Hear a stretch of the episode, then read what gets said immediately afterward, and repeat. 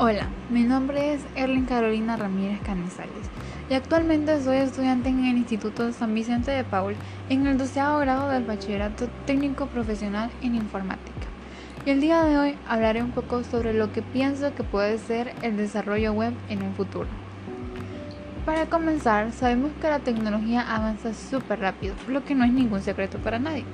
Por eso, es muy importante mantener al tanto de las últimas actualizaciones en el mundo del desarrollo web a las personas. Y no solo desarrollar el web, sino a todas las personas. Las personas que trabajan especialmente en el diseño web se deben mantener en una constante actualización, ya que dejar de aprender o desactualizarse es quedarse estancado en algo que dentro de algunos años quedará casi obsoleto o simplemente no será efectivo. Esto hace que muchos se pregunten hacia dónde irá el futuro del desarrollo web. En mi parecer, todas las ramas de la programación tienen un gran futuro, pero la rama del desarrollo web es algo que impacta muchísimo en estos tiempos, ya que la creación de páginas web son herramientas muy factibles para las personas. Ayudan en términos educativos, empresariales.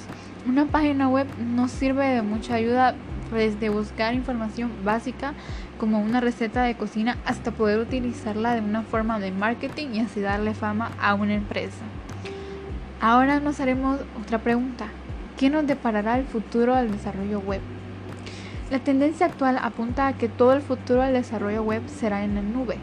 De esta manera las aplicaciones se pueden tener siempre disponibles siendo compatibles con cualquier dispositivo y sin la necesidad de instalar absolutamente nada en nuestros dispositivos. Cada vez son más los servicios y las compañías que aprovechan las ventajas que proporciona la nube, por lo que estos desarrollos seguirán mejorando cada día. Así que no es de extrañarse que la nube se vaya a convertir en un estándar. Otra cosa es que muchos expertos consideran que de una forma progresiva los frameworks terminarán representando por completo el desarrollo web. Pero, ¿qué es un framework? Un framework es un esquema o marco de trabajo que ofrece una estructura base para elaborar un proyecto con objetivos específicos. Es más que todo como una plantilla que sirve como punto de partida para la organización y desarrollo de software.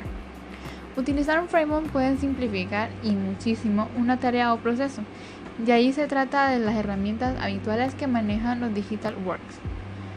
Un framework sirve para acometer un proyecto en menos tiempo y en el sector de la programación con un código más limpio y consistente de manera más rápida y eficaz.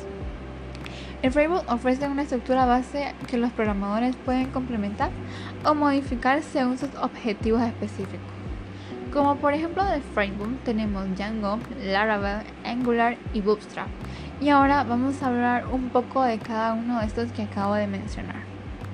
Django es un framework web extremadamente popular y completamente funcional, escrito en Python.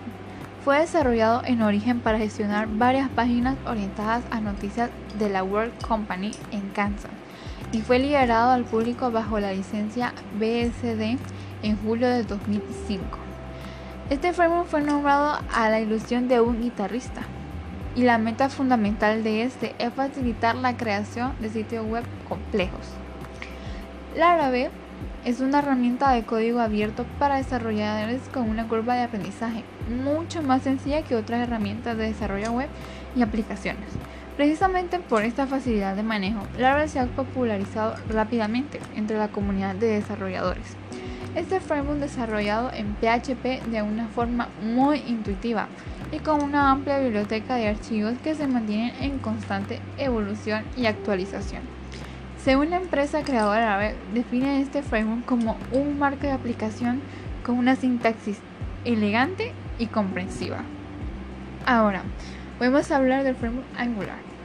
Este es un framework desarrollado por Google para facilitar la creación y programación de aplicaciones web de una sola página. Angular separa completamente el front y el backend de la aplicación, evita escribir código repetitivo y mantiene todo más ordenado gracias a su patrón MVC, como podemos saberlo, modelo vista controlador, asegurando los desarrollados con rapidez a la vez que posibilita modificaciones y actualizaciones. Ahora pasemos a hablar de Bootstrap. Este es un framework de CSS desarrollado por Twitter en el 2010 para estandarizar herramientas de la misma compañía. Inicialmente se llamó Twitter Blueprint y un poco más tarde, en el 2011, no mucho tiempo después, se transformó en código abierto y su nombre cambió para Bootstrap, que es como actualmente lo conocemos. Desde ese entonces fue actualizado varias veces y ya se encuentra en la versión 4.4. Este framework combina CSS y JavaScript para estandarizar los elementos de una página HTML. Permite mucho más que simplemente cambiar el color de botones o enlaces. Esta es una herramienta que promociona interactividad en la página, por lo que ofrece una serie de componentes que facilita la comunicación con el usuario, como menús de navegación, control de página, barras de progreso y muchísimo más.